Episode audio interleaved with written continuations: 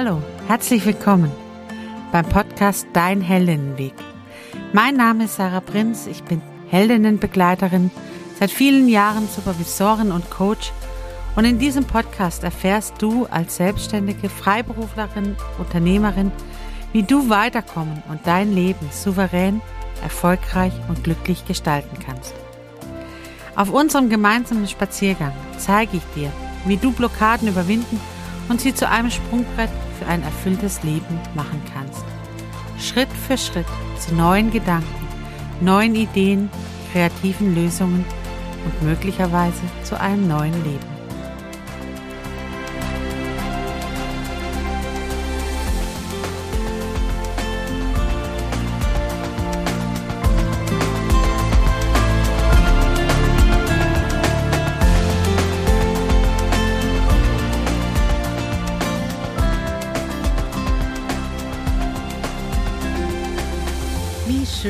Du wieder dabei bist. Guten Morgen, guten Tag, guten Abend, gute Nacht, wann auch immer du diesen Podcast hörst. Ich bin gerade wieder unterwegs spazieren laufen. Und schön, dass du mit mir gemeinsam unterwegs bist. Atme mal tief ein und wieder aus. Was riechst du gerade? Hm, ich rieche gerade dass hier das Heu frisch gewendet wurde. Hm, voll schön. Die Wiesen, die so um mich rum sind. Und das Gras, das jetzt da liegt und wahrscheinlich demnächst zusammengetragen wird und für Kühe oder andere Tiere, Pferde, zum Nahrung zu dienen. Dieses Jahr hat der Bauer bei uns erzählt, dass er genügend Heu hat nicht so wie die vergangenen Jahre, wo er noch zukaufen musste, weil es trocken war. Schön, dass wir gemeinsam hier durch die Wiesen streifen können und entdecken können, was die Welt für uns zu geben hat. Mich würde ja wahnsinnig interessieren, wie du auf diesen Podcast gestoßen bist, denn heute möchte ich mich mit dir über Vorurteile unterhalten oder Schubladen, in die wir Menschen stecken. Und auch dieser Podcast richtet sich ja an ganz bestimmte Frauen und schon nicht mehr an Männer, ne? Also da und dann an Unternehmerinnen Selbstständige und Freiberuflerinnen. Und bist du das auch oder würdest du es gern sein? Und ach, ich bin manchmal so neugierig. Das ist so der Nachteil bei diesem Format, dass ich spreche und ich in Gedanken mir immer vorstelle, wie du gerade mit mir gemeinsam unterwegs bist, obwohl ich dich hier eigentlich noch gar nicht kenne. Aber vielleicht ergibt sich mal die Gelegenheit, dass du und ich gemeinsam auch wirklich spazieren gehen oder uns auf einer anderen Weise kennenlernen. Und dann passiert genau das, worüber wir jetzt reden möchten. Wir urteilen. Und das manchmal ganz schnell. Wir machen auch Vorurteile. Und deswegen möchte ich mich heute mit dir unterhalten über, wie funktioniert Schubladendenken? Warum ist Schubladendenken wichtig und warum wir kategorisieren? Es ist so ein spannendes Thema und ich, ja, seitdem ich auf dieser Welt bin, begegnet mir das, dass Menschen urteilen und zwar schnell urteilen. Also wie funktioniert denn Schubladendenken? Schubladendenken funktioniert, weil wir Menschen, unser Gehirn, immer in Mustern denkt. Immer zu sagen, ich versuche Dinge einzukategorisieren, einzuordnen, um sehr schnell Entscheidungen treffen zu können. Da kommt unser Reptiliengehirn, also Ur, Ur, Ur, Ur, Urvorfahrinnengehirn, ähm, sehr zum Tragen, denn wir mussten früher mit viel mehr Gefahren unterwegs sein, ne? Und wenn wir mussten schnell Entscheidungen treffen. Ist der Mensch, der da auf mich zukommt, Gefahr oder Freund? Gehört er zu mir oder ist er eine Gefahr für meine Familie, für meine Sippe, für meine, für mein Leben? Und da muss ich auf Wissen zugreifen können, das ganz schnell urteilt. Denn früher, als man noch nicht erstmal mit Reden sich kennengelernt hat, sondern eben tatsächlich über Kampf und ähm, ja, Leben und Leben lassen, war dieser Urteilsvermögen einzuschätzen, ist der andere Freund oder Feind, eine ganz, ganz wichtige Überlebensstrategie. Und das macht unser Gehirn bis heute. Wir kategorisieren Menschen und Situationen und Menschen in Situationen. und da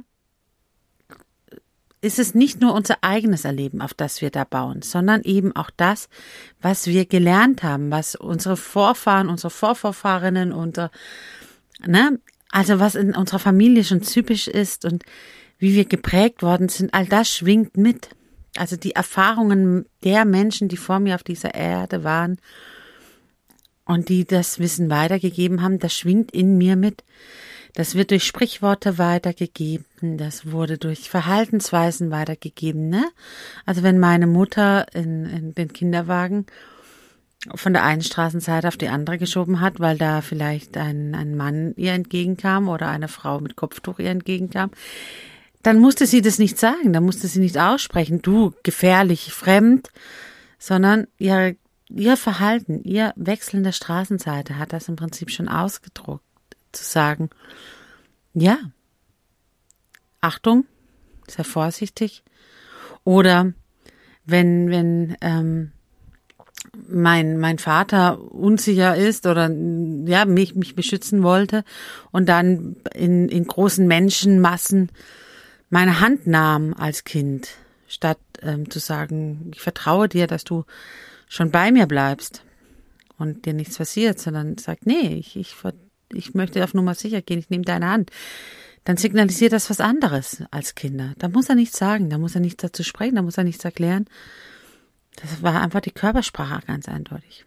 Oder wenn an der Tür geklingelt wird, ob man freudestrahlend aufmacht oder ob man erst durch den Spion schaut und dann eine Kette davor legt und dann einen Spalt aufmacht. All das sind Signale, die Kinder lernen. Achtung fremd oder herzlich willkommen, schön, dass du da bist, wer auch immer du bist. Also um dir das zu verdeutlichen an meiner Lebensgeschichte, ich bin auf einem Dorf groß geworden, auf einem Dorf, wo der Schlüssel vom Auto im Auto steckte, alle Türen irgendwie immer offen waren und nicht abgeschlossen wurde. Also zum Leidwesen, glaube ich, jedes, jedes Versicherungsunternehmens. Aber es gab immer so, in meinem, in meiner Heranwachsenszeit gab es zweimal so eine Phase. Da ist in unserem Dorf eine Einbruchserie gewesen und das ging dann über den Dorfklatsch durch. Und auf einmal haben die Menschen abgeschlossen. Und ich weiß, dass ich in der Zeit Angst hatte. Angst hatte, oh, jetzt könnte in der Nacht jemand kommen und einbrechen. Und das hat dann wieder abgenommen, ne? Die Leute wurden gefunden oder ja, der Alltag hat einfach sich wieder Bahn gebrochen und man hat dann wieder vergessen abzuschließen und irgendwann war wieder diese Sicherheit von früher da. Ja, bei uns bricht man nicht ein. Und dann bin ich zu einer Freundin gekommen, deren Eltern waren ähm, vermögender wie wir. Und da bin ich schon mit einer Kamera an der Haustür begrüßt worden. Und das hat mich total verunsichert. Das war, das kannte ich nicht, das war mir fremd und das hat mir kein, keine Sicherheit gegeben, sondern eher Unsicherheit. Hier Achtung, Gefahr. Und das ist so, das merke ich heute noch, ne? Also ich, ich lebe in, in, in verschiedensten Wohnsituationen auf in verschiedenen und ganz oft vergesse ich abzuschließen, einfach weil ich nicht auf die Idee komme, dass jemand bei mir einbrechen könnte. Ähm, oder dass, dass da was zu holen. Ich meine, bei mir, ich habe immer auch die Einstellung, ach, so richtig was zu holen gibt's da ja auch nicht. Also so, ähm, ich bin noch nicht in diesem Lebensverhältnis, dass ich da vielleicht mein Hab und Gut schützen müsste. Aber das macht was mit einem, wenn man so groß geworden ist. Und das andere eben auch, ne? Also dieses, okay, ich bin eben auf einem Dorf groß geworden. Auch das ist so eine Funktion von, von Schubladendenken. Ne? Ich bin auf einem Dorf groß geworden. Ich bin zum ersten Mal Straßenbahn gefahren, da war ich 16. Vorher war Bus oder Mofa oder Roller oder Auto das Bewegungsmitteln und dann in der Straßenbahn so mit ganz vielen Menschen und es rattert und tuttert und macht und tut. Also das war für mich ein Erlebnis und ich war bis heute, obwohl ich es mittlerweile sehr gewohnt bin, ähm, immer noch trotzdem, ich finde ich das so aufregend, in der Straßenbahn zu sitzen, weil das für mich nicht zu meinem geprägten Leben dazu gehörte. Und viele Menschen auch nicht. Viele Menschen ist es was für mich, was immer noch zu meinem nicht Alltäglichen gehört, sondern ich bin eben mit viel Land groß geworden. Und dieses Schubladendenken hilft dabei aber, schnell Entscheidungen zu treffen. Ne? Also ich kann schnell einschätzen, ja, äh, Land- oder Stadtmensch. ähm, allein an der Kleidung, an dem, wie, wie, wie gegeben wird, wie gesprochen wird, das merkt man. Man merkt auch, wenn Großstädter aufs Land zieht oder wenn ein Landei wie ich aufs, in die Stadt geht. Die verhalten sich anders, die bewegen sich anders und das, ja, wenn dann so zwei Landeier sich begegnen, wie, wie ich es bin, ähm, dann, dann sieht man sich an und amüsiert sich und denkt, ja, auch Dorf, ne? auch kleines Dorf. Das, das prägt, das macht was anderes und das, man kann sich so schnell verbinden und fühlt sich damit auch schnell beheimatet, wenn man mit Menschen zusammen ist. Und das ist auch der Grund, warum, was für mich als Jugendliche und auch als Erwachsene für mich unvorstellbar ist. Wenn ich in Urlaub gehe, möchte ich ja das andere Land kennenlernen. Aber es erklärt für mich auch, warum viele ins andere Land gehen und dann in ein Restaurant gehen, das sie auch in Deutschland besuchen könnten. Ne? Warum man nach Spanien geht und dann in die Schnitzelbude geht, statt zum Spanier, der mit Tapas um die Ecke kommt, die man alle nicht kennt, die man nicht weiß, was es ist. Das andere ist Heimat, in der Ferne Heimat haben. Und das kommt eben daher, dass es uns hilft, schnell Gefahr von Nicht-Gefahr zu unterscheiden. Und das ist auch gut. Dass, dass unser Gehirn das macht, ist erstmal richtig gut. Denn damit können wir ganz schnell Entscheidungen treffen und sagen, jawohl, passt, passt nicht, passt zu mir da muss ich mich nicht immer ganz schnell auseinandersetzen. Und ganz oft hat unser Gehirn da ja auch recht. Ne? Manche Dinge, gerade Gefahrensituationen, ähm, bewahrt uns davor, naiv in, in Dinge reinzulaufen und uns davor zu bewahren, tatsächlich Schaden zu nehmen. Also von daher ist dieses Schubladendenken, das wir machen, also dass wir Menschen einkategorisieren, erstmal gut. Warum ist Schubladendenken wichtig? Genau deswegen, weil es einfach uns hilft, schnell Entscheidungen zu treffen, weil es uns hilft, auch Gefahren aus dem Weg zu gehen. Aber jetzt ist, kommt eben das andere. Warum wir kategorisieren oder beziehungsweise was sind die Gefahren dabei? Was sind die Gefahren beim Kategorisieren? Und die Gefahren sind tatsächlich mannigfaltig. Das bedeutet ähm, ganz vielschichtig. Auch da kann ich dir wieder aus einem eigenen Le Erleben berichten. Ne? Also ich, wenn du mich mal in Live siehst, dann wird dir eine Frau äh, begegnen, die nicht zu übersehen ist, weil sie einfach Masse mitbringt, weil sie einfach groß ist, weil sie, weil sie einfach äh, viel Raum einnimmt, allein durch ihre Körperform und durch das, was, was, ja, wie sie ausstrahlt, wie sie sich bewegt. Ich bin mir meines Körpers bewusst und gehe damit ganz bewusst um und das merkt man. Wenn ich einen Raum betrete, ich werde nicht übersehen. So. Und das allein, dass ich, wenn ich einen Raum betrete, nicht übersehen werde, lässt Menschen mich in Kategorien stecken. Und in Denkmuster stecken. Und mir begegnen diese Vorurteile ganz schnell. Ne? Also das hatte sogar bis hin zu einer ähm, ja fast lebensbedrohenden Situation, weil mich Ärzte in, Le in Kategorien gesteckt haben. Und ähm, dieses ähm, Übergewicht tatsächlich ein, ein Thema war, wo, wo Menschen einfach sagen, so sind Menschen, die übergewichtig sind. Und das ist deine Schuld und das ist dein Verhalten und das ist deine, deine Ursache. Und deswegen nicht über den Tellerrand hinwegschauen. Nicht mal drüber hinwegdenken, nicht mal hinterfragen, was sie da denken, welche Muster ausgelöst werden, wenn wir Menschen begegnen. Und ich hatte eine längere Geschichte, da können wir mal irgendwann anders drauf zugehen. Fakt war, ich hatte einen einzigen Arzt, der mal gewagt hat, zu hinterfragen, was er sieht und was er liest. Und der hat mir das Leben gerettet, weil äh, tatsächlich ähm, ein, ein Tumor da gewachsen ist an der Stelle, wo er, wo er nicht wachsen sollte. also ich mein Tumoren sind, glaube ich, nirgends wachsen, aber ähm, an dieser Stelle einfach ähm, den Körper verursacht hat. Und das passiert eben schnell. Heute lebe ich damit. Heute weiß ich, kenne ich meinen Körper und ich weiß, was er kann und was er macht. Und immer wieder überrasche ich damit Menschen. Denn welches Bild hast du, wenn du Menschen siehst? Welche Kategorien kommen dir in den Sinn? Und ja, Menschen, die wie ich mit, mit mehr Körpermasse durch die Welt gehen, die haben damit zu leben, dass sie andauernd in Kategorie faul, langweilig, träge, viel zu viel gegessen, ähm, verachten ihren Körper, äh, trauern drum. Ja. Und dann komme ich und sage, nein, mein Körper ist, wie er ist. Ich ähm, ändere ihn, aber ich ändere in meinem Tempo und das geht einfach dank meiner Geschichte nicht ganz so schnell, wie ich es gerne manchmal hätte. Aber das ist so und ich kann trotzdem mehr. Ich, also ich sage immer, ich lebe das Hummelprinzip und ähm, nach dem Motto, ich weiß nicht genau, was ich kann, aber ich mache es einfach.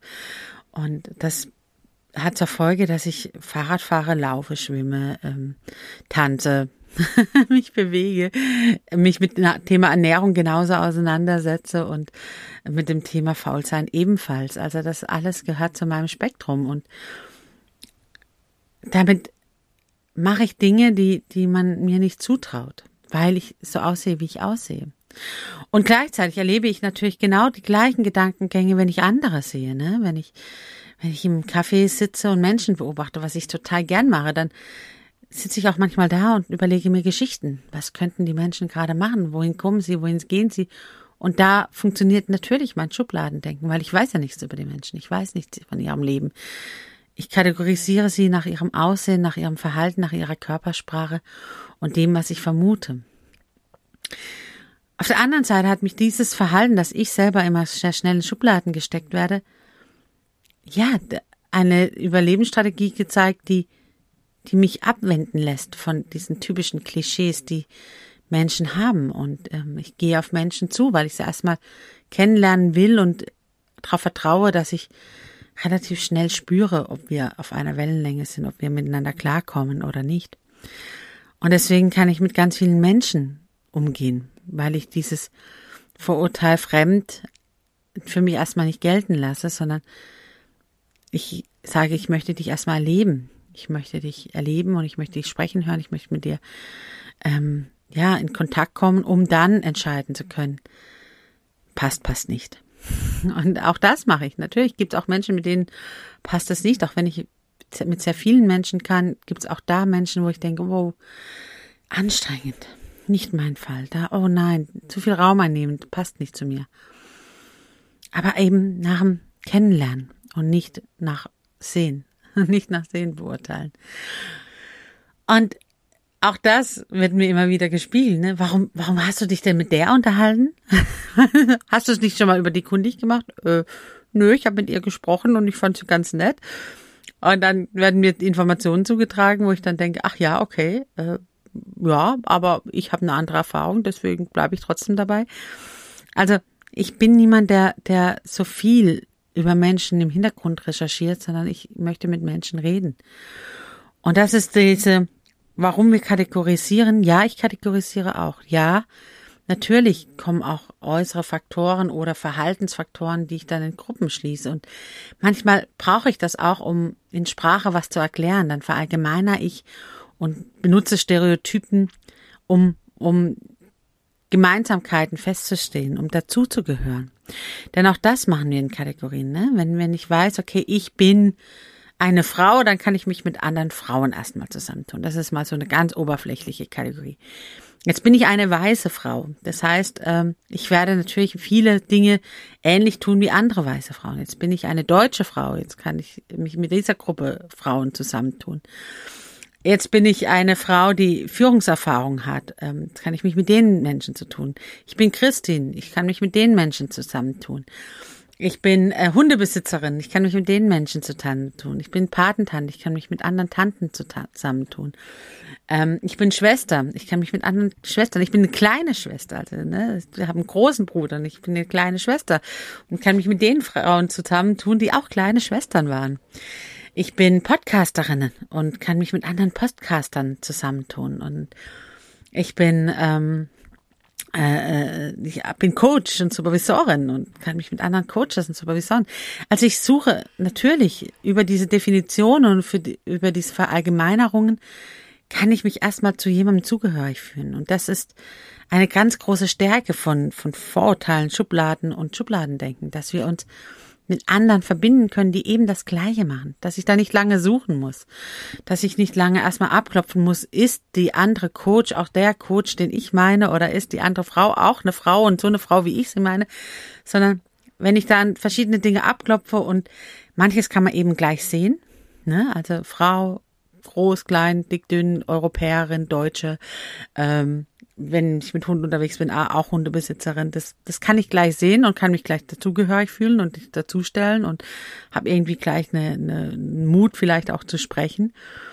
Und andere Dinge sehe ich halt nicht, den muss ich mir erstmal erfragen. Ne? Und, und manchmal gehe ich eben dann auch Vorurteilen auf den Grund. Auch das passiert mir, das, keine Frage. Das, das, ähm, ähm, auch da ist mein Gehirn manchmal schneller und steckt Menschen in Schubladen und dann ist halt die Frage, mache ich diese Schublade wieder auf? Lasse ich da die Möglichkeit zu, die Schublade wieder zu öffnen und den Menschen aus dieser Schublade wieder herauszukommen. Oder ist die Schublade zu und ich sage, ja, so ist die Welt. Und so sind meine ähm, Erfahrungen und so sind meine Inspirationen und darauf mache ich die Frauen aufmerksam, die mit mir auf dem Heldinnenweg unterwegs sind. So, wenn, wenn ich sage, ich bin so oder Menschen sind so, dann weckt in mir als NLPlerin natürlich sofort diese Gegenfrage, sicher, wirklich alle, sind wirklich alle so? Und dann muss man immer zugeben, na, nicht, vielleicht nicht alle, aber die meisten. ja, und wenn es nur die meisten sind, dann gibt es vielleicht auch die Chance, dass deine Erfahrung vielleicht auch anders sein kann. Und dass auch du anders sein kannst. Und das ist die große Chance, wenn ich eben mir diese Hintertür offen lasse, zu sagen, okay, nicht alle sind so, nicht alle Verkäuferinnen sind so, nicht alle ähm, äh, Architektinnen sind so, nicht alle ähm, Steuerberaterinnen sind so. Die meisten vielleicht. Und es gibt so typische Klischees, die sie vielleicht auch erfüllen. Aber vielleicht sind sie auch anders. Und lasse ich den anderen die Chance, auch anders zu sein auszubrechen aus diesem Klischee. Und auch wenn es um Partner oder Partnerin geht, wenn er immer, immer so ist und immer so macht, dann wird es eben schwierig, die Schublade für ihn zu öffnen und sich vielleicht auch nochmal anders verhalten zu können. Und damit Konflikte auch mal endlich anders gelöst zu bekommen. Wenn ich sage, ja, zumeist reagiert das so, meistens, zu 99,9 Prozent, aber diese 0,01 Prozent die lasse ich mir offen, dass er vielleicht ein einziges Mal auch anders reagiert. Und auf dem baue ich auf. Und auch ich, ne, dass ich eben ein einziges Mal auch anders reagieren kann. Mich entscheiden kann heute, mal nicht dem nachzugeben, sondern zu warten. Die Schublade auch für mich, in meinem Denken, für mich offen zu halten. Ich muss nicht immer gleich reagieren und auch die Menschen außenrum brauchen nicht immer gleich zu reagieren. Also, lass uns mal zusammenfassen, denn wir sind so langsam auf dem letzten Drittel unseres Weges angekommen und ganz in der Ferne sehe ich schon unsere Weggabelung auf uns zukommen. Wie funktioniert Schubladendenken? Unser Gehirn macht das ganz schnell, weil es uns hilft, Menschen in Gefahr und nicht Gefahr einzusortieren. Ist also erstmal was ganz, ganz Tolles, weil wir dadurch schnell werden im Denken und in Gefahrenabwägung. Warum ist Schubladendenken wichtig? Genau deswegen, dass wir uns Gefahren abwenden können und dass wir uns zugehörig fühlen können, dass wir in einer Gemeinschaft sind mit Menschen, zu denen wir passen oder uns auch auftun können in Situationen zu Menschen, die wir noch nicht kennen, die nicht zu uns passen, um neue Erfahrungen zu sammeln und zu wachsen und damit wieder mit größerer Freude neu beheimatet zu sein mit neuen Menschen unterwegs zu sein, mit spannenden Erlebnissen, Erkenntnissen unterwegs zu sein und damit neue Schubladen aufzumachen. Und deswegen ist Schubladendenken wichtig, weil wenn mir das bewusst ist, dass ich Menschen in Schubladen stecke, dann kann ich auch wieder die Schubladen öffnen. Dann kann ich auch sagen, okay, ich habe dich erstmal da reingesteckt. Das war mein Gehirn, das hat mal ganz schnell reagiert. Und jetzt ist mein Bewusstsein dran und jetzt öffne ich die Schublade wieder und frage nach. Es stimmt es auch? Hat meine Kategorie gestimmt? Also du kannst das üben, wenn das nächste Mal an deiner Tür klingelt und du weißt nicht, wer davor steht. Mache mal kurz die Schubladen, ne? Wohin steckst du den oder diejenigen, die da vor der Tür steht? In welche Schublade? Und dann hol dein Bewusstsein raus und hinterfrage, bist du auch so? Bist du derjenige? Bist du der oder die Vertreterin, wie ich es immer denke, oder bist du ein spannender Mensch, der eine Geschichte zu erzählen hat? Nimm dir mal Zeit, deine Schubladen zu überprüfen. Stimmen die oder sind es Vorannahmen? Und öffne deine Schubladen und du wirst ganz neue Erkenntnisse kriegen. Für dich selber, vielleicht auch deine eigenen Schubladen oder für die, für die anderen. Und warum wir kategorisieren? Ja, weil wir dazugehören wollen, weil wir Gemeinschaft haben wollen, weil wir uns absichern wollen. Weil es uns Leben so viel leichter macht, wenn wir in Kategorien denken, weil wir ganz schnell einfach sagen können, ja, das interessiert mich oder eben das auch nicht. Und dieses leichte Leben ist natürlich heute in so einer viel multikulturellen Gesellschaft, wo so vieles so vieles, ja, einfach auch kompliziert ist und wir manches nicht mehr hinterherkommen, weil es so schnell ist.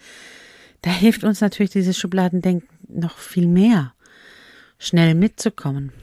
Aber, und jetzt kommt dieses große Aber an dieser Stelle, es ist eben auch die große Gefahr, viele Chancen an uns vorüberziehen zu lassen, weil wir eben kategorisieren. Weil wir uns nicht öffnen für anders sein dürfen. Anders sein entdecken, das Besondere entdecken und auch Menschen entdecken. Deswegen lade ich dich ein, in deinem Tempo immer achtsam zu sein. Achtsam zu sein, wo geht die Schublade auf, wo stecke ich Menschen rein und wo kann ich die Menschen auch wieder entlassen in ihre eigene, eigene Persönlichkeit. Und rauszukommen aus dieser einen Schublade und rein in die nächste, in eine andere, wo ich nicht gedacht hätte, dass sie da drin stecken. Wo ich auf einmal ein Multikulti die Schublade kriege mit Menschen, wo ich denke, wow, so vielschichtig, so interessant, so spannend. Hm. Ja, bei mir geht da immer das Herz auf, wenn ich, wenn ich an Menschen denke, wo ich denke, ja, in erster Linie waren sie in dieser Schublade und dann sind sie in meine Multikulti-Schublade gelandet, in meine Du bist besonders Schublade. und das macht so viel Spaß, denn ich habe mit ganz vielen besonderen Menschen zu tun. Und besondere Menschen sind aufregend, auch manchmal anstrengend und manchmal herausfordernd. Aber sie machen Spaß, weil sie mein Leben bereichern. Also, ich mache heute Lust dabei. Öffne die Vorurteilsschublade und guck mal rein und tu das Urteil nicht als Gesetzmäßigkeit nehmen, sondern als erster Impuls um überprüft zu werden. Also in, wie nennt man's, Revision zu gehen und zu sagen, ähm, ja, lass uns reingucken. Stimmt mein Urteil? Oder gibt's doch noch mal Gnade und ein anderes? Wir stehen vor der Weggabelung. Ich lehne mich an und gucke noch mal zurück auf den Weg, den wir heute gegangen sind. Ein Rabe begrüßt mich gerade. Ach, wie schön ist das denn? Da hüpft gerade so vor mir her und ja, welches Vorurteil hast du mit Raben? ich könnte bei diesem Thema noch ewig weitersprechen, weil es so, so ein spannendes ist, weil wir so typisch Mensch sind in diesem Punkt. Deswegen lade ich dich jetzt hier ein, zu entscheiden, wie möchtest du deinen Weg weitergehen heute? Möchtest du alleine weitergehen? Dann wünsche ich dir von Herzen, fange an zu strahlen und mach's gut. Wenn du in dir spürst, oh, das sind einige Vorurteile in mir oder auch über mich, meine eigenen Urteile über mich sind da. Und meine Schublade, wo ich drin bin, ist so tief und ich komme da nicht alleine raus. Dann lass uns gemeinsam die Schublade öffnen und dein Leben nochmal überprüfen. Muss das so sein, wie es ist? Oder darf es da nicht ein neues Urteil gesprochen werden, neue Wege eröffnet werden und neue Schubladen entdeckt werden, die noch geschlossen sind, dann, ja, dann ist der Heldinnenweg dran. Wenn du sagst, der Heldinnenweg ist dein nächster Schritt auf deinem Weg, dann geh in die Shownotes. Dort findest du das kostenlose Orientierungsgespräch und wir kommen miteinander ins Gespräch und ich lerne dich kennen und wir gucken, ob der Heldinnenweg das Richtige für dich ist. habe Mut und klicke drauf und gucke, ja, welche Schublade sich öffnet, wenn du mit mir ins Gespräch gehst. Ich wünsche dir von Herzen, dass du deinem Impuls folgst und ja, für heute alles Gute, fang an zu strahlen, mach's gut, deine Sarah.